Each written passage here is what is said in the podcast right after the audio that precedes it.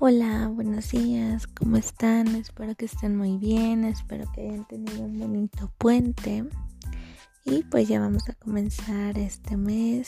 El día de hoy es martes 2 de febrero de 2021. Vamos a dar inicio con la materia de matemáticas con el tema de lectura de gráfica de barras. ¿Qué quiere decir eso? Un gráfico de barras es una forma de presentar ordenadamente una información. Es usado generalmente para cantidades de objetos, animales o personas.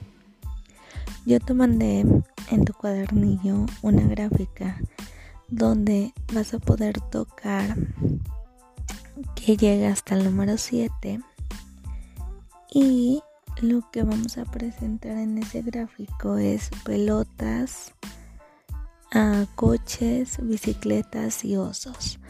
Y en tu cuadernillo vas a tener que escribir cuántas pelotas hay, cuántos coches hay, cuántas bicicletas hay y cuántos osos hay.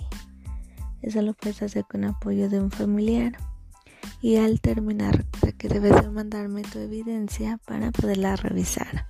Cualquier duda que tengas me puedes decir y yo con mucho gusto te apoyo. Que tengas un hermoso día, te mando un fuerte, fuerte abrazo.